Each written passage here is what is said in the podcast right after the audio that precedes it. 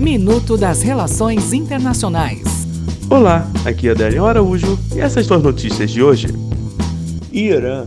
O Iraque enviará delegações para Washington e Teherã para ajudar a suspender as tensões em meio a temores de um confronto entre os Estados Unidos e o Irã no Oriente Médio, afirmou o primeiro-ministro iraquiano Adel Abdul Mahdi nesta terça-feira.